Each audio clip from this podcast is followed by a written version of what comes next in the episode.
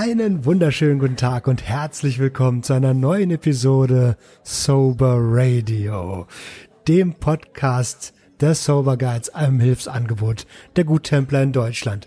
Schön, dass du wieder eingeschaltet hast. Heute haben wir ein ganz besonderes Thema. Ich habe die Angela eingeladen, sie ist selber Sober Guide, ähm, alleinerziehende Mama und äh, Sozialarbeiterin, Buchhalterin, Hypnotiseurin und ähm, hat eine Essstörung und eine Abhängigkeit, ich sag mal, im Gepäck. Hallo Angela, schön, dass du da bist. Ja, hallo Roman. Grüß dich. Ich, ich freue mich, hier, hier zu sein. Ich, ich freue mich auch riesig, dass das geklappt hat. Der E-Mail äh, war ja schon war schon ähm, super unkompliziert, äh, total toll. Ähm, ja, jetzt habe ich schon kurz angesprochen. Also unser heutiges Thema soll Essstörung sein.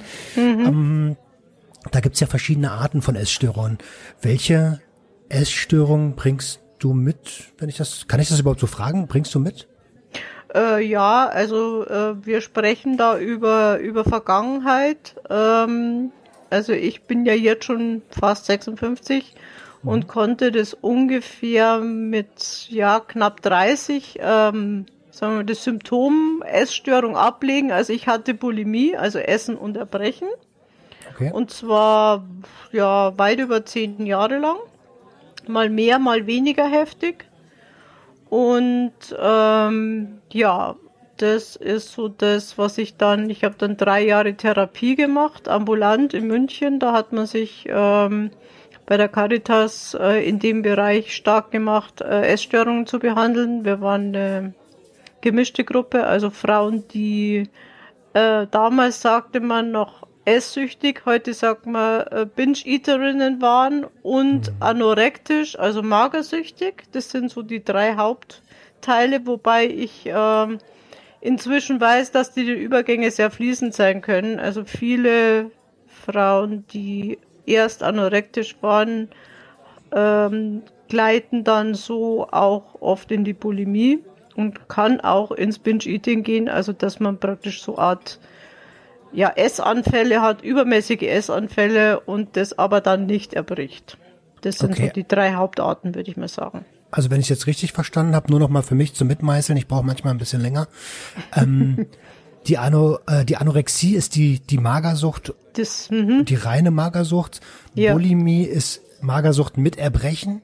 Genau. Und das Binge-Eating ist, wenn ich, wenn ich Essanfälle bekomme. Ja, also ähm, Bulimie ist äh, kann man auch noch ein bisschen weiter fassen. Also das ist äh, Essanfälle mit Gegensteuern, heißt es offiziell. Also mhm. äh, die Bulimie ist der Stierhunger, aber das ist ja auch, äh, ja, komisches Wort. Ähm, es gibt auch das Gegensteuern durch extremen Sport, zum Beispiel. Ja, mhm. ähm, das ist auch sehr häufig ähm, dass äh, immer wenn was gegessen wird, dann extrem Sport betrieben wird, um die Kalorien wieder abzuarbeiten. Also in irgendeiner Form gegensteuern, das ist so praktisch die, die Form der Bulimie. Okay. Äh, aber wie gesagt, ich ähm, klar, also wenn, wenn man Binge-Eater ist, dann hat man halt dieses andere Thema, dass, dass man dann irgendwann das auch sieht, was man jetzt bei Bulimie, Anorexie sieht man es auch. mhm, aber äh, wie gesagt, also ich glaube, das Grundthema ist bei allen drei Formen, bei den großen Formen das gleiche. Hm, jetzt sind wir schon total tief drin. Jetzt, äh, ich, ich würde gerne noch ein bisschen ähm, zu dir kommen. Du, mhm. du, du bist ja alleinerziehende Mama, du, ähm, du Sozialarbeiterin und ähm, ich kann mir vorstellen, dass, dass, äh, dass du eine Menge Stress auch hattest. Ne? Dieses, die Essstörung wird wahrscheinlich ein, ein, ein Symptom von irgendwas Tieferem sein, oder? Ähm, ja, das Thema des Stresses war für mich eigentlich, fängt es ja sehr früh an. Ich habe ähm, ja aus einer Anwandlung meines Vaters raus mit elf Jahren das Kalorienzählen gelernt. Ich kam in die hm, Pubertät. Nee, der konnte nur mit dicken Frauen nicht und hatte, glaube ich, jetzt im Nachhinein gesehen ein bisschen ein Thema, dass ich jetzt zur, zur jungen Frau werde. Und ich war nie dick, aber wir hatten einen Kinderarzt, der hatte da ein offenes Ohr dafür und meinte so ungefähr, das Mädel muss jetzt mal ein paar Kilo abnehmen. Okay. Und das war der Anfang des Leidens, dass ich irgendwie gemerkt habe, so wo ich bin, bin ich nicht okay. Die, das andere Thema war, dass meine Mutter eine Angsterkrankung hatte und ich das aber natürlich als Kind nicht checkte. Also meine Mutter war beherrscht von Angst und Kontrolle und ich war von Anfang an ein sehr lebendiges Kind. Also ein bisschen schwer kontrollierbar. Ähm, ich habe nicht geschlafen. Ich war immer zu neugierig und äh, ich glaube, das fand meine Mutter sehr bedrohlich. Und das Kombipaket dann, mein Vater war eine meiner überwiegenden Bezugspersonen, der konnte auch Nähe zeigen, was meine Mutter nur schwer konnte, weil sie es selber auch nicht erlebt hatte. Mhm. Ja, und dann kam der Totalausfall mit der Pubertät, weil mein Vater aufgrund unserer sehr äh, religiösen Erziehung dann so ein Thema hatte, dass er dann auf Distanz ging, weil er, glaube ich, irgendwie Angst hatte davor, dass er da was falsch macht. Tja, und okay. dann stand ich da. Ach du meine Güte, das bedeutet, du warst eigentlich total aufgeweckt, total lebensfroh mhm. und ähm, da wurde von, von beiden Seiten so ein bisschen äh, phasenweise gegengesteuert. Ja. Ähm, ähm, äh, religiös heißt katholisch? Ist, du ja, Bayern, ne? extrem katholisch. Ich komme aus Bayern, also aus dem äh, Landkreis Dachau.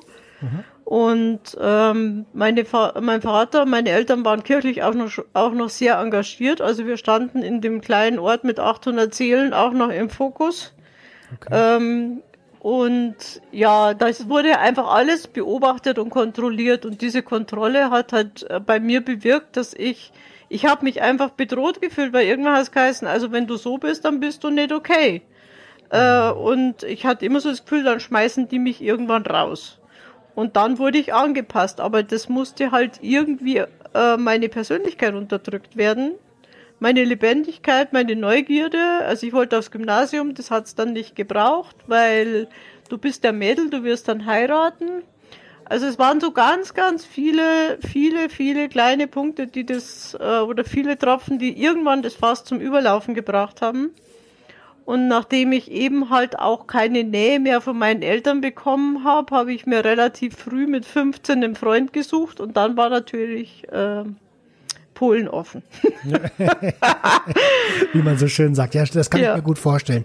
Aber das ist ja eigentlich eine ganz, also wenn man mal jetzt von außen, von oben drauf guckt, aus der Metaebene, ne, mhm. dann ist das ja eigentlich eine ganz natürliche Reaktion, dass man irgendwas Auffälliges macht, damit die Eltern einen wieder beachten, ne?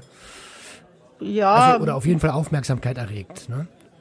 Äh, ich denke, das war, ich wollte die Aufmerksamkeit eigentlich nicht. Ich wollte nur in irgendeiner Form Nähe haben und Verbindung haben. Mhm. Und nachdem ich die zu Hause nicht gekriegt habe, äh, habe ich mir die halt, ja klar, ähm, sucht man sich halt die intensivste Form von Nähe. Äh, die habe ich dann aber auch wieder nicht gekriegt, weil das musste ja alles unter dem Deckmäntelchen bleiben. Und mhm. ich glaube, in der Zeit hat sich dann einfach die Essstörung Stück für Stück festgesetzt. Also mit, mit 17 ist die dann so richtig ausgebrochen.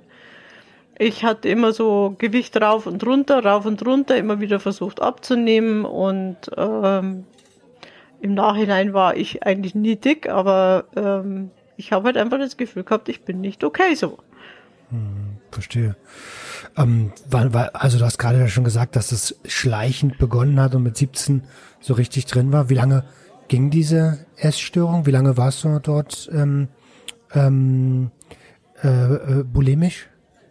Ich würde sagen so roundabout zehn Jahre. Äh, wobei das nicht immer gleich intensiv war. Es, es, da gab es auch Phasen, wo ich mal keine Essanfälle hatte und auch nicht erbrochen habe. Dann war es wieder ganz schlimm. Da habe ich, hab ich den ganzen Tag mich irgendwie damit beschäftigt.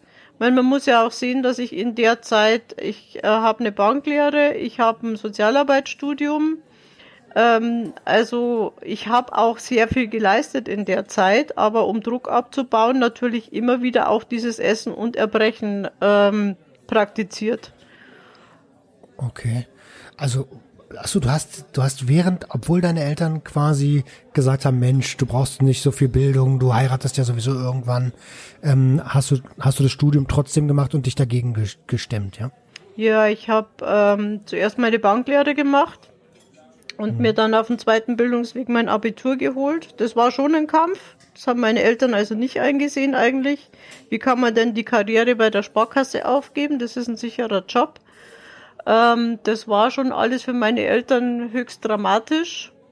Aber ich habe es mir geholt und dann lang gesucht, ja, was könnte ich denn studieren? Und nachdem es mir damals eigentlich, ich, man, mich hat die Zusammenhang äh, Beziehungen, Psyche, ähm, ja, das alles hat mich immer schon interessiert, weil ich früh angefangen habe, kirchliche Jugendarbeit zu machen.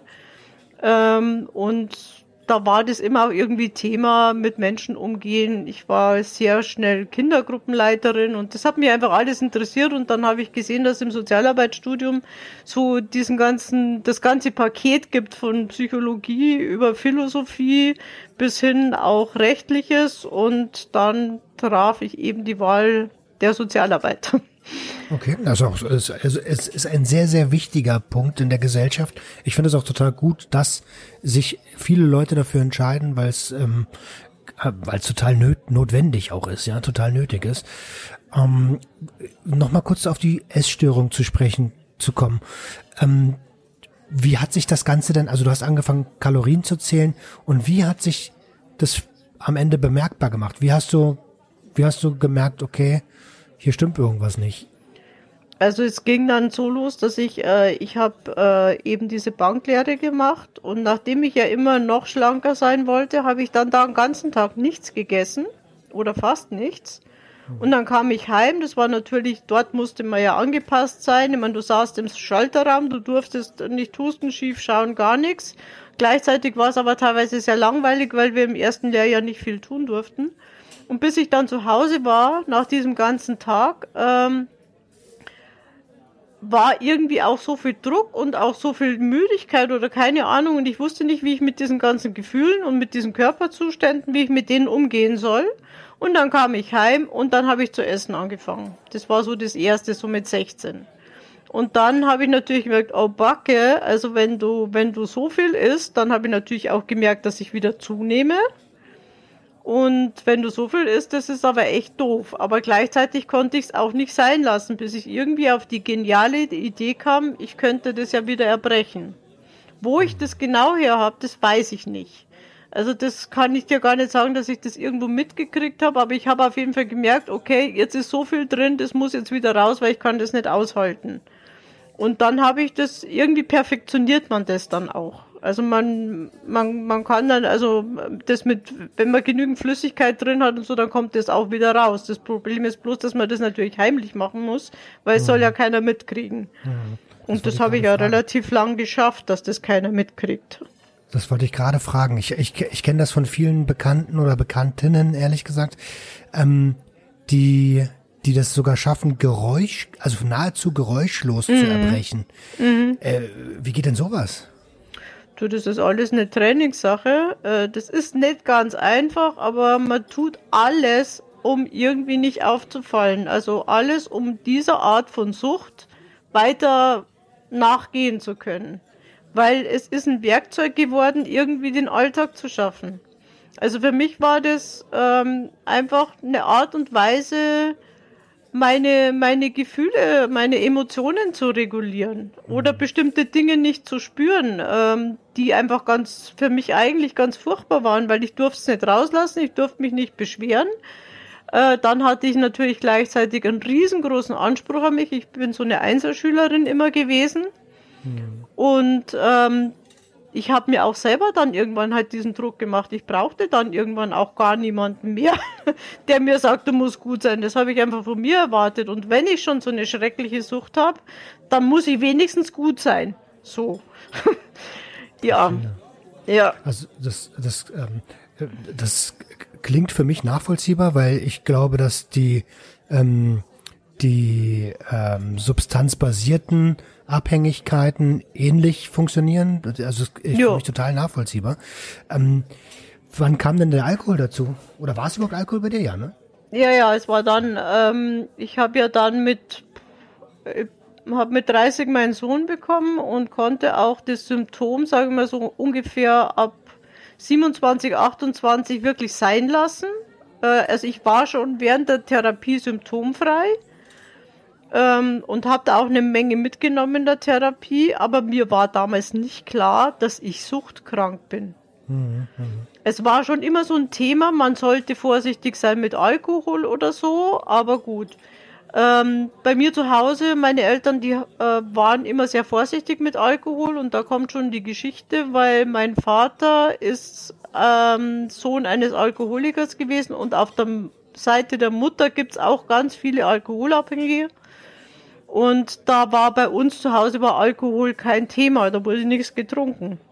Okay. Und ähm, für mich war das eigentlich auch lang kein Thema. Gut, hat man mal probiert oder bei Freundinnen auf Partys gab's mal Bowle oder so. Also ich habe schon gemerkt, oh, das macht aber schon ganz schön fröhlich und ich war ja eher etwas, obwohl ich so eine große Klappe hatte, war ich eigentlich etwas schüchtern und da habe ich schon gemerkt, dass das so eine Wirkung hat. Aber äh, so richtig eingesetzt, sage ich mal, habe ich es nicht, solange ich das Esssymptom hatte. Das klingt für mich, als wäre der, wäre die Alkoholabhängigkeit einfach nur eine Suchtverlagerung gewesen. Ist das, das war absolute Suchtverlagerung.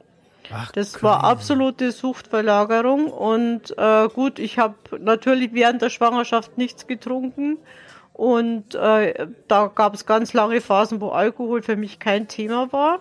Gut, Aber mit dem zunehmenden Stress, kleines Kind, äh, Haus bauen, Beziehung auch zunehmend nicht ganz einfach, kam halt dieses Thema, dass ich dann ab dem Zeitpunkt, dass mein Sohn drei war, ging ich wieder arbeiten.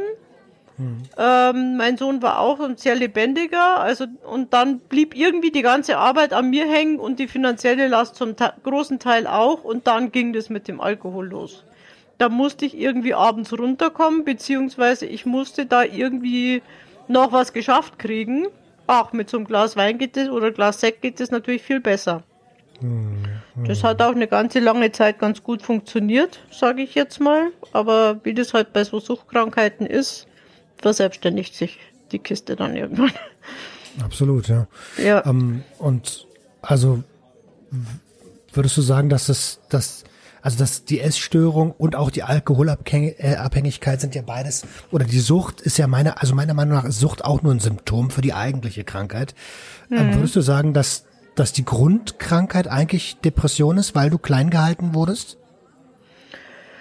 Äh, ja, ich ja, Depression, wobei ich ehrlich gesagt, glaube ich, nie so richtig depressiv war. Ja, ich wurde klein gehalten, beziehungsweise ich ähm, musste so viel unterdrücken, was zu mir gehört. Mhm. Also ich durfte ganz viele Facetten von mir nicht leben. Das heißt, ich durfte da auch nicht hinfühlen, das musste irgendwie ähm, betäubt werden. Und äh, um mich da irgendwie ähm, durchzumanövrieren, habe ich so eine Art ähm, ja, Beziehungsabhängigkeit ähm, entwickelt, schon ganz früh. Ich habe nämlich immer außen geguckt, was sagen die so, was ist okay, ähm, wie wird erwartet, dass ich bin, damit ich ja nicht auffalle, damit es nicht wehtut. Also ich habe natürlich auf der einen Seite versucht, Schmerz zu vermeiden, indem ich mich extrem anpasse und habe hab, äh, ich glaube schon, dass ich sehr sensibel bin. Man, man gibt ja diesen Begriff der Hochsensibilität, der bestimmt bei mir in irgendeiner Form auch zutrifft. Ich habe Antennen, die gehen 100 Kilometer weiter. Also um ja zu merken, äh, dass da ja nichts kommt, was mich jetzt irgendwie aus dem Gleichgewicht bringen könnte. Und ich würde äh, sagen, es ist einfach eine extrem hohe Sensibilität. Ähm, gepaart mit, glaube ich, nicht wenig Intellekt und ähm, ja, sehr schnelles Denken. Also der Verstand ist bei mir auch sehr aktiv und wuselig. Und das ganze Paket hat einfach dazu geführt, dass ich mir irgendwas suchen musste, um das irgendwie runterzukriegen. Um ja nicht zu lebendig, zu auffällig sein. Ob das eine Depression ist, ähm, äh, ich habe immer ein bisschen so Schwierigkeiten mit den Begrifflichkeiten. Ich würde heute einfach sagen, ich durfte nicht alles leben, was ich eigentlich vom Wesen her bin. Hm. Guter Punkt, guter Punkt. Also Depression, Depression wird auch sehr inflationär genutzt, ne? Mhm. Ähm, genauso wie das Wort Trauma, was mhm. ja im Griechischen, glaube ich, nur Wunde heißt. Ja. Ähm, jetzt, ähm, ah, jetzt, jetzt kann ich da auf jeden Fall aber das Ganze besser nachvollziehen. Mhm. Ähm, boah, würdest du sagen, dass aufgrund dieser diesen Leistungsdruck, den hast ja nicht nur du verspürt, den verspürt ja irgendwie auch jeder Mensch in mhm. unserer Gesellschaft. Wir leben ja in einer Leistungsgesellschaft. Mhm. Dass, ähm, also welche Arten von Menschen sind denn besonders anfällig für, für Essstörungen oder für andere ähm, Abhängigkeitserkrankungen? Also ich glaube, ein ganz ein großer Teil äh, der Menschen hat irgendwie Erfahrungen mit, mit Co-Abhängigkeit. Das erlebe ich zumindest so, dass da halt schon äh, so Familienstrukturen da sind, äh, Verhaltensstrukturen, Verhaltensmuster, Beziehungsmuster, die das Ganze begünstigen. Mhm. Also ganz, ganz viele Binge-Eaterinnen haben äh, einen alkoholkranken Vater oder Mutter. Oder äh, auf jeden Fall ein Elternteil, das sehr krank und schutzbedürftig war. Das fällt mir jetzt so, ohne dass es eine Statistik ist, fällt mir auf, dass da äh, einfach lange Familientraditionen da sind, äh, wo, wo viel unterdrückt wird. Auch so Kriegserlebnisse und solche Geschichten. Also das ist ja so ein Mischpaket, das kann ja alles sein. Aber das Hauptthema ist, dass äh, Persönlichkeitsanteile unterdrückt werden müssen aufgrund der Verhaltensweisen und Beziehungsmuster in der Familie. Klar, gerade bei bei bei äh, bei ähm, ich sag mal bei deiner Generation, ne, wo die Eltern vielleicht noch aus aus Kriegsgefangenschaft oder die, die der Großvater aus Kriegsgefangenschaft kommt, ähm, falls er denn in der Gefangenschaft war, kann ja auch sein, dass er einfach so mit dem Trauma aus dem Krieg wiederkam ähm, da lädt sich ganz, ganz viel in den Nachfolgegenerationen ab, ja. Und dementsprechend, das ist das, was du gerade meintest, glaube ich, mit, äh, mit Nachkriegsgenerationen, ne? Ähm, ja, also mein Vater war sogar selbst noch im Krieg. Ich hatte sehr alte Eltern, unter Anführungszeichen. Jetzt ist es ja wieder ein normales Alter, wenn man mit 41 erst Vater wird. Aber mein Vater war tatsächlich, äh, wurde mit 18 noch eingezogen und war im Kaukasus und hat da auch viel äh, nicht lang nicht drüber gesprochen.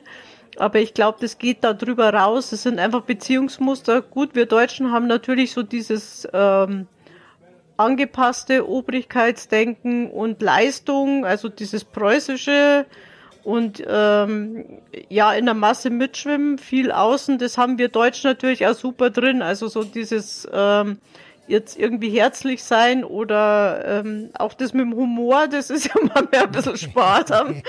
Und ähm, ja, also mit Beziehungsmuster meine ich schon auch, dass äh, zum Beispiel auf der Elternebene gelernt wird, äh, da wird, äh, wird einiges äh, zugedeckt. Jeder weiß eigentlich, dass da ein Problem ist, aber wir sprechen nicht drüber.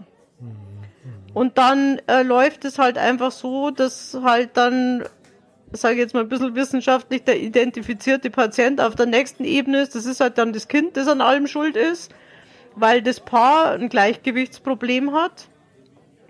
Und das wird über Generationen weiter, weiter transportiert. Und wenn da auch so ganz viele unbearbeitete, unerlöste Geschichten sind, weil die Leute einfach nicht drüber sprechen, sondern das von Generation zu Generation runterdrücken, ähm, dann entstehen halt einfach so viele dunkle, äh, dunkle Stellen, wo eigentlich keiner mehr weiß, was ist jetzt da eigentlich. Irgendwas ist, das spürt man, wenn man sehr, sehr sensibel ist. Also ich habe, glaube ich, als Erwachsene erst erfahren, dass sich ähm, der, mein Großvater väterlicherseits im Wald umgebracht hat. Der muss wohl auch ein Alkoholproblem gehabt haben. Also so viele Geschichten, die einfach totgeschwiegen wurden. Hm. Und ich glaube, das ist in jeder Familie anders, was da totgeschwiegen wird, aber es wird einfach weitergegeben, wenn es nicht ans Licht kommt. Absolut, da bin ich total d'accord mit dir. Ähm, ich weiß, bei mir in der Familie, also das, was ich bisher mitbekommen habe, ne, ich, über die Generation von meinem Opa kann ich nicht rausdenken, weil der hat vieles totgeschwiegen. Ähm, hat es viel mit Verantwortung zu tun. Also mhm. mein Opa hat meiner Mutter immer Verantwortung gegeben für die ganze Familie quasi. Und äh, die ist daran ähm, ja, also äh, ich will nicht sagen zerbrochen, aber die hat auf jeden Fall da echt zu knabbern gehabt. Ne? Mhm. mhm. Ähm, wenn, ich würde gerne wieder zurück zu der Essstörung kommen. Ähm, wenn ich jetzt merke, dass, äh, dass, dass ich das auch hab so ein bisschen, die, hm. die Symptome, die du gerade genannt hast, also die Anorexie oder die Bulimie oder, oder das Binge-Eating. Ähm, wie, äh, wie, wie kann ich äh, jetzt vorgehen? Also erstmal zu merken ist ja schon mal ein guter Punkt. Was mache ich denn jetzt? Ähm, also grundsätzlich, egal welches Problem ich habe, also wenn ich jetzt das Rad zurückdrehen könnte, dann würde ich eines anders machen und zwar mir wirklich in irgendeiner Form eine Vertrauensperson suchen, mit der ich über das Thema mal sprechen kann, ohne dass ich verurteilt werde. Das ist nicht ganz einfach. Aber das war bei mir die, der, der Anfang von der Lösung ich suche mir in irgendeiner Form einen Ansprechpartner, bei dem ich einfach mal alles auf den Tisch packen kann. Ohne Angst, dass ich verurteilt werde. Ich weiß, dass das nicht ganz so einfach ist in unserem System und jetzt zu gerade zu Zeiten, wo auch viele Beratungsstellen, die sich auskennen, zu haben, noch weniger einfach. Aber wie gesagt, es ähm, das wäre für mich so das Erste, einfach mal zu sagen, Mensch, mir geht's einfach irgendwie so und so und ich mache das und das und ich weiß eigentlich gar nicht, was ich damit anfangen soll. Ich weiß nur, dass ich es irgendwie tue. Und es gibt, glaube ich, über Deutschland verteilt, gibt es das Therapienetz Essstörung. Das gibt's in, in jeder Stadt, verzweigt teilweise in die umliegenden ähm, Landkreise, Orte. Die sind Spezialisten, was Essstörung betrifft. Die machen auch Online-Beratung, die machen Begleitung, die haben ein ganzes Netzwerk an, an Reha-Einrichtungen, sage ich jetzt mal. Also da ist das geballte Wissen. Okay. Da kann man jederzeit anrufen. Okay, und, und, und, und angenommen, ähm, äh, ich bin jetzt, äh, ich habe meine Sympathie ist bei den Guttemplern und äh, äh, dann, dann kann ich doch sicherlich auch einen Sober Guide anrufen. Äh, Natürlich. Vielleicht auch dich als Person, ne? Ja, mich kann man anrufen. äh, wir haben die, die Sabine auch, die hm. auch dieses Thema hatte. Die ist auf jeden Fall auch ansprechbar, steht auch auf ihrem Profil zum Thema Essstörung. Ähm, also jederzeit, klar, mich kann, uns kann man anrufen, über Mail anschreiben, wenn einem das Thema noch zu heiß ist, das äh, am Telefon anzusprechen. Ich bin auch eine, die sehr gern schreibt. Kann man auch machen, um erstmal die Barriere zu senken. Cool. Ja. Cool. Also die Nummer, ähm, also der Link zur, zur Soberguide-Webseite, der ist sowieso immer in den Show Notes. Und ähm, da könnt ihr, die das jetzt hier draußen hören, gerne mal reinschauen ähm, und euch euren individuellen Ansprechpartner suchen, wenn ihr merkt, okay, ich habe vielleicht ein Problem, über das ich gerade sprechen möchte. Ihr seid herzlichst gern willkommen, komplett vorurteilsfrei ähm, und natürlich kostenlos für euch. Ähm, wie hast du es denn geschafft, aus der, aus der, naja, aus der Geschichte rauszukommen mit der, mit der ähm, Bulimie? Also ich muss ehrlich sagen, dass ich irgendwann einfach von diesen vielen Essanfällen so fertig war. Du hast keine Kraft, du hast keine Energie mehr, du hast nur im Kopf irgendwie Essen beschaffen und wieder von dir geben. Ich wollte einfach mich nicht mehr so fühlen, so fertig und so irgendwie die Kontrolle aus der Hand geben, was mein Alltag betrifft. Ich hatte keine Lust mehr drauf, mich so zu fühlen. Ich glaube, das war der Punkt. Das war übrigens auch der Punkt beim Alkohol, dass ich keinen Bock mehr hatte, mich so zu fühlen, wie ich mich gerade fühle. Ja, das kann ich übrigens beim Kokain genauso unterschreiben. Aha. Ähm, das war bei mir genau das gleiche. Ich habe ja 16 mhm. Jahre lang äh, gekokst und äh, weißt du, irgendwann hast du auch alle Arten von Rausch einfach erlebt. Mhm. Äh, und irgendwann ist es einfach langweilig, anstrengend und nervt. Ja. Ja. Ähm, jetzt habe ich, äh, jetzt habe ich, jetzt hast du mich getriggert mit dem Satz. Jetzt habe ich vergessen, was ich eigentlich fragen wollte. Ja, wie ich da rausgekommen bin. Ich bin natürlich schon jemand gut. Ich habe dieses Studium, ich habe mich immer beschäftigt. Ich habe immer viel gelesen. Ich habe Therapiemöglichkeiten gesucht, immer wieder. Ähm, hm. Ich habe ähm, ja einfach die Hoffnung und die Suche nicht aufgegeben das war, glaube ich, so mein, mein Hauptpunkt, dass ich einfach gesagt habe, das kann nicht sein. Ich habe irgendwo ganz hinten gewusst, irgendwie, ich komme da mal raus. Also diese Sicherheit hatte ich, egal wie beschissen es mir ging. Das war für mich immer klar, dass das Netz, ähm, dass ich so nicht enden werde. Aber ich habe schon alles probiert, auch mit kontrolliert trinken, was dann eine Phase mal wieder geklappt hat und dann natürlich richtig schön nach hinten losgegangen ist. Mhm. Ähm, und was für mich eine Wahnsinnsentdeckung war, das war natürlich das Internet mit allen Möglichkeiten. Ich glaube, ich bin erst seit drei oder vier Jahren auf Facebook und habe entdeckt, was da alles für tolle Gruppen und Infos und bla gibt. okay. Und war dann innerhalb von einem halben Jahr schon Moderatorin äh, in, äh, in einer großen Gruppe, wo es auch um das Thema Loslassen geht. Und wir haben jetzt ja auch eine eigene äh, Facebook-Gruppe, die Droge Alkohol, einfach mal drüber reden, in der ich mit Admin bin. Also mir macht es halt einfach richtig Spaß und dieser Austausch auf, ja, auf Augenhöhe, der hat mir einfach sehr viel gebracht. Einfach zu entdecken, da gibt es so, so viele da überall, die kämpfen alle mit demselben Thema. Ich muss mich also gar nicht schämen. Ich muss mich nicht schuldig fühlen. Bringt mir nichts. Lieber verbünde ich mich mit anderen, tausche mich aus und dann kommen wir alle irgendwie ein Stück weiter. Das ist das, was mich im Endeffekt wirklich rausgebracht hat. Cool, also das ist ja schon mal ein schöner, ein schöner Beweggrund. Ähm, und im Prinzip ist es, ist es ja der Gesellschaft etwas zurückgeben, ne? Also eine Dienstleistung, ja, so total toll. Ähm, mir sind beim Reden gerade zwei Fragen gekommen. Wir hatten, wir, du hattest vorhin gesagt, dass man sich ja, dass man sehr ähm, heimlich anfängt, äh, das Essen wieder loszuwerden. Mhm. Ähm, hast du da, also das ist ja, das ist ja Säure, ne? Der Magen ist ja mhm. Säure. Hast du da irgendwie äh, Schäden davon getragen oder? Also ähm, ja, gut, meine Zähne haben natürlich gelitten. Das mhm. ist klar, dass äh, Zahnärzte schon äh, so einiges Geld mit mir verdient haben. Wobei okay. ich sagen muss, ich bin noch relativ gut weggekommen, aber da gibt schon, also das ist natürlich, Zähne sind ein Thema. Für viele sind auch äh, Magen, Speiseröhre, solche Geschichten ein Thema. Mhm. Mangelerscheinungen, also gerade wenn man sehr viel gehungert hat, gut, und wenn man bulimisch ist, behält man jetzt auch nicht gerade viele Nährstoffe. Mhm. Also ich habe einfach verdammtes Glück gehabt. Also ich muss ehrlich sagen, dass ich Gott sei Dank, außer jetzt meine Zahngeschichten, die ich aber im Griff habe, weil ich einfach was getan habe und in den Kopf in den Sand gesteckt habe, ähm, habe ich momentan mit nichts zu tun. Also das ist, da bin ich also äußerst dankbar. Und ich kann auch sagen, also äh, im Bereich Binge-Eating, also meine beste Freundin ist Binge-Eaterin, ja, gewesen, also am Verabschieden, sage ich jetzt mal. Die, da kommen natürlich so Geschichten wie Bluthochdruck, äh, Diabetes, solche Folgekrankheiten, also diese ganz Herz, Herz, ganzen Herz-Kreislauf-Geschichten.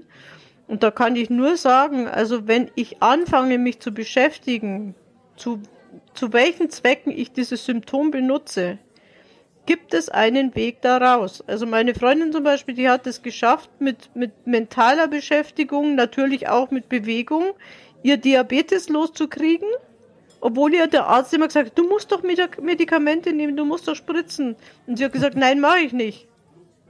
Ähm, Achso, sie ähm, musste sogar nicht. Insulin spritzen sollte, also hat der Arzt gemeint, sie sollte doch das. Und das kann mhm. doch nicht sein. Und die hat wirklich mit Bewusstsein und natürlich auch mit Zulassen, Lernen mit Gefühlen, Emotionen umzugehen, das geschafft, dass sie jetzt von der Diabetes so gut wie geheilt ist. Ohne Medikamente.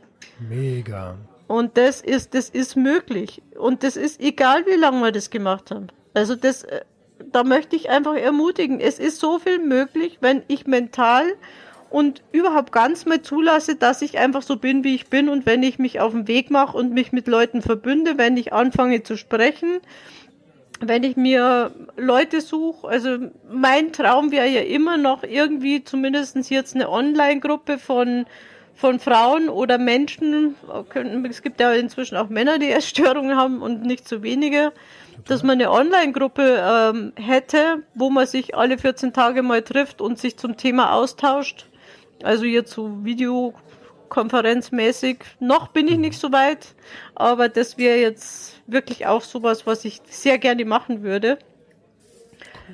Und das wäre wär einfach eine Ebene, wo man sich einfach mal, wie in der Selbsthilfegruppe, die jetzt gerade einfach so nicht möglich ist, wo man sich einfach mal austauscht und wenn es nur alle 14 Tage mal eine Stunde äh, oder eineinhalb ist, äh, das, das bringt einfach was. Mir hat das das Allermeiste gebracht. Einfach mich auszutauschen, meine, meine Themen ans Licht zu bringen, auszusprechen und zu merken, wow, es geht nicht nur mir so. Ach, wie schön mhm. ist das. ja, das, das ist auch einer meiner großen Punkte, dass, dass man einfach sagt, hey, du da draußen, du bist nicht allein. Ja, das, das ist schon mal auch ganz, ganz viel wert, auch zu wissen, dass ganz viele dieselben ähm, Herausforderungen haben. Mhm. Ähm, und, und solltest du diese Online-Gruppe an den Start bringen, dann sag gern Bescheid. So, das, äh, das finde ich super spannend. Mir geht's ja ähnlich. Also mhm. äh, ich bin gerade dabei, äh, eine ordentliche Suchtverlagerung zum Essen zu, zu, zu mhm. ähm, vollziehen, weil ich äh, ja keine Substanzen mehr konsumiere ne? mhm. ne?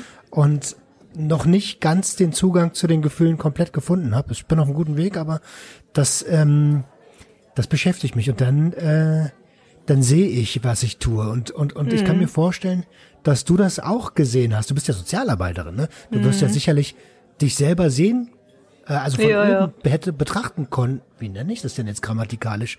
Hättest dich betrachten. Ja, also im Prinzip, also im, im, äh, ähm, im spirituellen Bereich ähm, sagt man Zeugenstand dazu. Also ich beobachte mich wie, äh, wie ein Zeuge. Das kann ich inzwischen sehr gut. Das hat mir auch sehr viel weitergeholfen, dass ich mich mit, mit Distanz selber anschauen kann, was ich da jetzt mache, ohne mich zu verurteilen. Und dann nehme ich solche Sachen schon mal wahr. Ich habe das auch mal einen Tag, äh, wo ich mir denke, wow, jetzt könntest du aber irgendwie, keine Ahnung, äh, nur süß oder äh, ganz viel Kaffee, weil ich einfach nach meinem Gefühl zu müde bin. Also das haben übrigens ganz viele Sucht, dieses, dieses Kaffeethema. Also geh mal auf ein Sauberguide-Treffen, B, da gibt's keinen Kaffee. Dann ist aber echt schwierig. Ja, also Kaffee wissen ja viele nicht. Kaffee war, war mal in Deutschland verboten. Koffein ist ja, ja auch eine, eine, eine pushende Substanz. Ja, ja, natürlich. Ähm, ja, also ich denke, ähm, so zusammenfassend, ich weiß, dass ich eine Tendenz habe, ähm, mein Leben suchtartig ausleben zu mögen. Das mhm. betrifft ja auch soziale Medien, das Handy, ähm, die Tendenz haben wir alle. Und das ist auch vollkommen okay. Die Frage ist nur, wie, wo, wo schaffe ich es oder wie schaffe ich es, ähm, da dahinter zu kommen, was jetzt eigentlich mein Thema ist. Was, was will ich gerade nicht fühlen, dass ich jetzt, keine Ahnung, die ganze Zeit in mein Handy glotz, ähm, ständig im Fernseher, Radio, keine Ahnung was laufen hab oder irgendwo immer was im Mund hab, was will ich gerade nicht fühlen. Und das kann man wirklich lernen.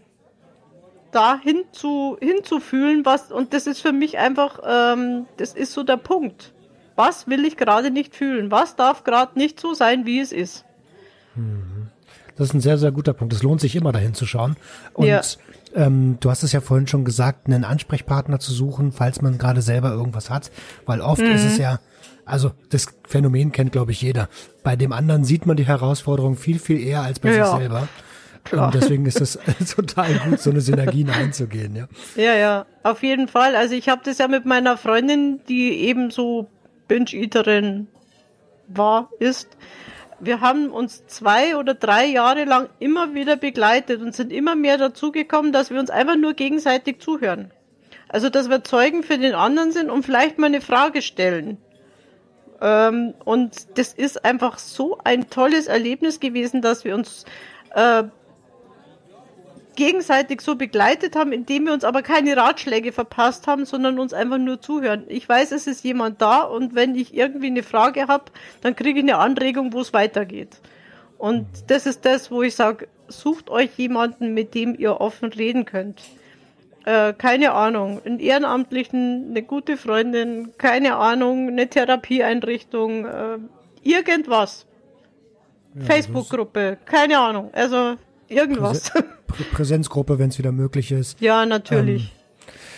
Ähm, ähm, und und und ähm, du hast jetzt vor, vor, vor knapp sieben oder vor knapp acht Jahren mit dem, mit dem Alkohol auch aufgehört, ne? Ähm, und hast eine ambulante Therapie gemacht. Hast du mhm. äh, wie, wie war das für dich, äh, die, die Therapie zu machen? Ähm, ich habe 2013 äh, aufgehört, habe dann ambulante Therapie beim Blauen Kreuz gemacht, weil das war arbeitstechnisch bei mir um die Ecke rum. Mhm. Ja, habe aber, muss ich ganz ehrlich sagen, auch äh, ziemlich lang gebraucht, bis ich wirklich kapiert habe, ähm, dass, ähm, dass ich wirklich ähm, einfach suchtkrank bin, trotz Therapie. Und das sagen halt viele mit der ambulanten Therapie, ähm, geh lieber mal komplett aus deinem Umfeld raus. Es war natürlich als Alleinerziehende damals für mich die Möglichkeit, ähm, Arbeit behalten, ähm, ich krieg das mit dem Kind gebacken. Ich war einfach noch nicht so weit. Ich hatte dann schon die diverse, diverse Rückfälle, immer mal wieder. Ähm, aber ich sehe das halt einfach so, dass bestimmte Dinge einfach, ähm, ja, diese Hindernisse, das sind die Wegweiser. Das ist auch mein Sauberkeitsspruch. Da war irgendwas, musste da einfach halt noch angeguckt werden, warum ich da gemeint habe, ich müsste mal wieder das ausprobieren, ob ich nicht trinken könnte. Und da gab es noch ein paar Geschichten, die, die da einfach dann ans Tageslicht gekommen sind mit diesen Rückfällen, die teilweise wirklich nur kurz waren, aber dann halt einfach so, dass ich mich so kacke gefühlt habe, dass ich mir gedacht habe, nee, das machst du jetzt doch nicht mehr. Und ja, und jetzt ist es seit seit zwei Jahren äh, habe ich wirklich gar kein Thema mehr damit. Es stört mich ja überhaupt nicht, wenn da irgendwo was rumsteht oder ich habe einfach das, ich brauche das nicht mehr. Also ich, ich will mich auch nicht mehr so fühlen.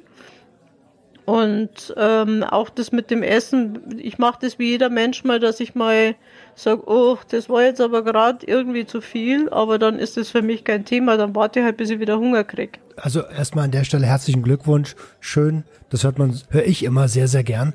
Und das klingt auch, klingt ja auch, als wenn es dir damit wesentlich besser geht. Ähm, und genau darauf will ich hinaus. Wo ist denn für dich der, der wesentliche Unterschied zwischen deinem jetzigen Leben und deinem, deinem früheren Leben? Also, ich glaube, das Wichtigste ist, dass ich einfach mich selber nimmer versuche, irgendwie zu optimieren, irgendwie zu sein, wie ich nicht bin. Egal, ob ich arbeiten bin, ob ich zu Hause bin ähm, oder als Sauberkeit unterwegs bin, ich traue mich zunehmend einfach so zu sein, wie ich gerade bin, auch wenn ich müde bin, auch wenn ich gerade irgendwie überfordert bin oder ja, also so die ganze Bandbreite. Früher habe ich nur die, die scheinbar tollen Seiten von mir gezeigt und geleistet wie eine Verrückte und ach ja, das schaffen wir schon und das ziehen wir durch und hinterher bin ich zusammengebrochen. Mhm. Ähm, ja, also das ist, glaube ich, so der wesentliche Unterschied, dass ich mich nicht mehr verstelle und wenn ich es merke, dass ich da jetzt irgendwie gerade irgendwas veranstalte, dass ich das versuche so schnell wie möglich einfach abzustellen und einfach mit der radikalen Wahrheit rausgehe. Das ist so, da, da gibt es durchaus noch äh, Potenzial, sage ich jetzt mal. ähm, das ist ja immer so, man hat ja immer so seine Themen und ich glaube, äh, da wäre das Leben auch langweilig, wenn man die nicht hätte. Ähm, aber das ist, glaube ich, so der wesentliche Unterschied, dass ich mich nicht mehr verstecke mit dem, wie ich einfach bin. Und ich sehe jetzt einfach auch durch das, dass ich mich nicht mehr verstecke, dass ich für andere auch so, ja, einfach liebenswert bin mit all meinen Seiten und dass viele auch einfach sagen, wow, aber das ist aber toll und schön, dass du das sagst. Ich dachte früher immer, das darf ich gar nicht sagen, das ist, interessiert ja keinen. Also es ist ja völlig unwichtig, was du da alles von dir gibst. Und jetzt merke ich einfach zunehmend, wenn ich äh, auf so einer, ja, das ist ja eine andere Form der Energie, mit der man unterwegs ist, dass man einfach ganz neue Menschen kennenlernt. Ganz andere, also die, nicht diese Dramen, die, die sie vorher abgezo äh, abgespielt haben. Ich habe ja nur Menschen mit irgendwelchen Dramen kennengelernt, weil ich selber halt auch im Drama unterwegs war. Mhm. Und ähm, jetzt eröffnet sich eine komplett neue Welt für mich. Okay, das na, also ähm, so nach dem Motto das Gesetz der Anziehung gleich und hm. gleich gesellt sich gern, ne? Ja. Ähm, aber ich finde es total toll, dass du das so sagst und ähm, ich höre da auch raus, dass das äh, für dich absolut erstrebenswert ist, ähm, auch für deine deine deine Mitmenschen, ne? Dass du dass dass dass das schon was ist, wo du dir wünschst, okay, da könnte damit kann man leben, so Suchtmittel. Auf, auf jeden Fall. Und für mich ist es auch äh, mit allen, denen, äh, mit denen ich jetzt als Sauberkeit zu tun habe, äh, einfach zu sagen, du allein hast die Macht über dich. Du allein entscheidest, was du möchtest und was du nicht möchtest. Natürlich brauchen wir nach einer Missbrauchs- oder einer Abhängigkeitsgeschichte ein bisschen Zeit, dass wir uns selber wieder einfach so ähm, im Griff haben, ist der ist ein blödes Wort, aber mir fällt jetzt gerade nichts anderes ein, dass wir uns mental wieder so bewegen können. Aber ich habe immer die Wahl. Ich habe immer die Wahl, über was ich spreche, mit was ich mich beschäftige oder was ich sein lasse.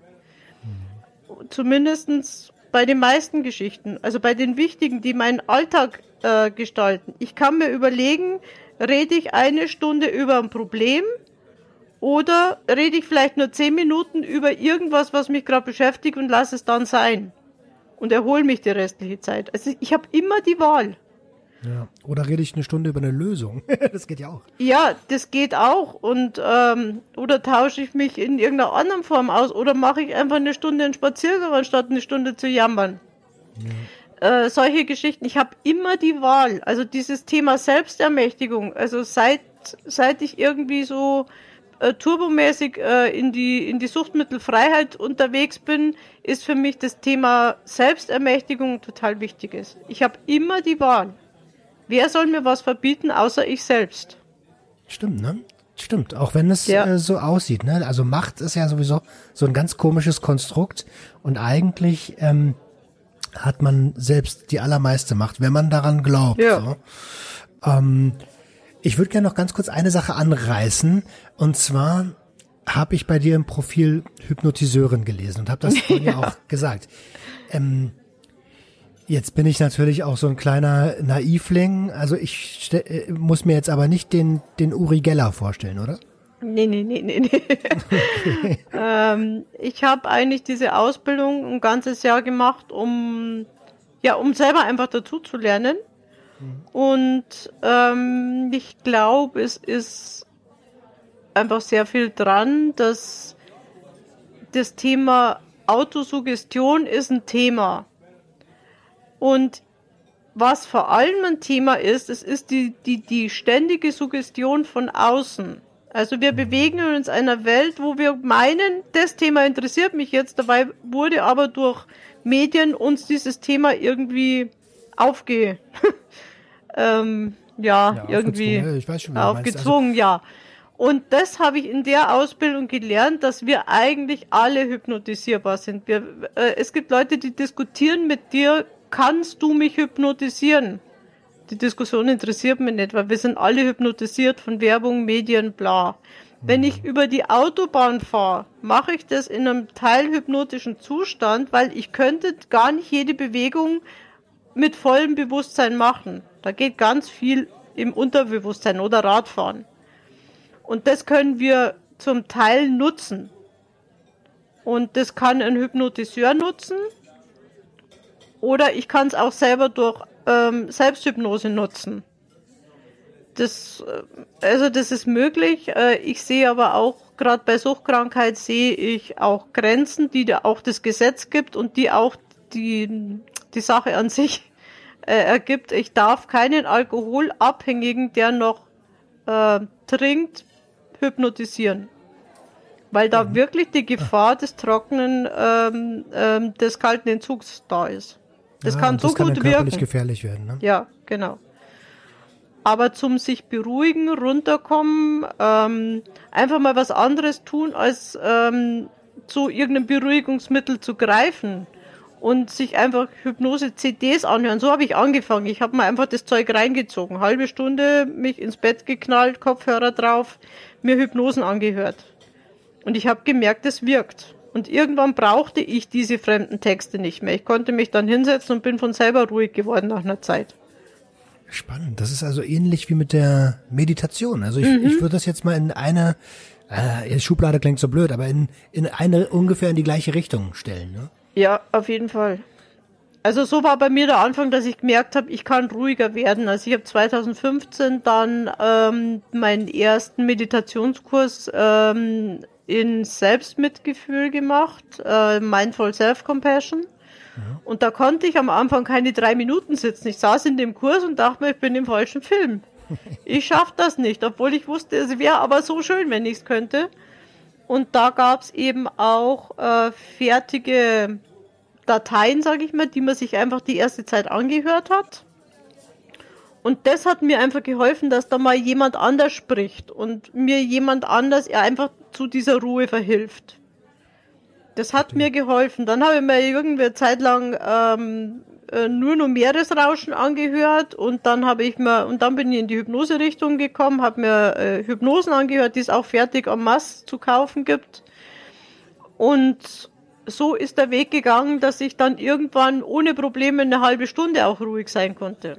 Und das war ein großer Durchbruch für mich als total unruhiger Mensch.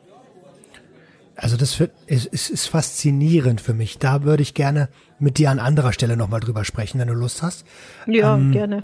Ich finde das Thema mega spannend. Ich bin da total addicted für. Ähm, wir sind jetzt schon fast eine Stunde dabei. Ich würde gerne noch mal kurz, äh, die Zeit ist wie im Fluge vergangen. Also danke ja. erstmal für das nette Gespräch. Ähm, ich würde gerne noch mal kurz, wenn jetzt da draußen jemand ähm, merkt, okay, ich habe diese Herausforderungen. Mhm. Ähm, und du hast ja schon gesagt, wie man sich, äh, wohin man sich wenden kann. Ähm, hast du noch einen Tipp zum, zum Ende des Gespräches hin, ähm, den du aus deiner langjährigen Erfahrung mit der Essstörung ähm, geben kannst, wo du sagst, okay, das, das, dieser Tipp hätte mir pauschal auf jeden Fall geholfen mit 17, 19? Ähm, ja, ich habe mich einfach damals unheimlich geschämt und mich deswegen versteckt. Und wirklich nur die Empfehlung, sich irgendwie Hilfe zu holen oder einen Gesprächspartner zu holen und nicht allein, möglichst nicht allein mit dem Thema zu bleiben. Einfach einen Hörer in die Hand äh, nehmen, irgendwo anrufen und anfangen, einen Weg zu gehen. Den ersten Schritt tun. Das ist das Allerwichtigste. Die Lösung kommt dann irgendwie von selber, aber wirklich den ersten Schritt tun und aus der Dunkelkammer rausgehen. Nicht mit sich selbst das Thema ausmachen. Das ist, glaube ich, mein wichtigster, mein wichtigster Rat, den ich geben kann. Wunderbar. Dann sage ich an der Stelle vielen lieben Dank. Ich habe es direkt gegoogelt, auf jeden Fall, äh, weil mich das Thema auch sehr interessiert. Ich habe es ja zwischendurch gesagt. Ich mhm. bin da gerade dabei, ein bisschen zu verlagern. Cool. Ich und ansonsten glaube, weißt du ja, wann ich meine Sprechstunde habe, dann meldest dich. ja, das ist eine gute Idee. Ach Mensch. Ja. Ähm, jetzt sage ich es, glaube ich, zum dritten Mal, aber ich meine es auch wirklich super ernst. Vielen, vielen lieben Dank für das tolle Gespräch. Sehr Angela. gerne. Sehr gerne. Ähm, es hat mich richtig gefreut, dass du da warst. Und ihr da draußen, ich hoffe, ihr konntet einiges für euch mitnehmen. Ihr findet alle wichtigen Links natürlich unten in den Show Notes. An der Stelle bleibt mir nicht mehr viel übrig, als zu sagen, wir hören uns nächste Woche wieder, wenn es wieder heißt, herzlich willkommen zum Sober Radio. Wir wünschen euch erstmal einen ganz, ganz tollen Restsonntag und sagen liebe Grüße. Macht's gut. Ciao, ciao.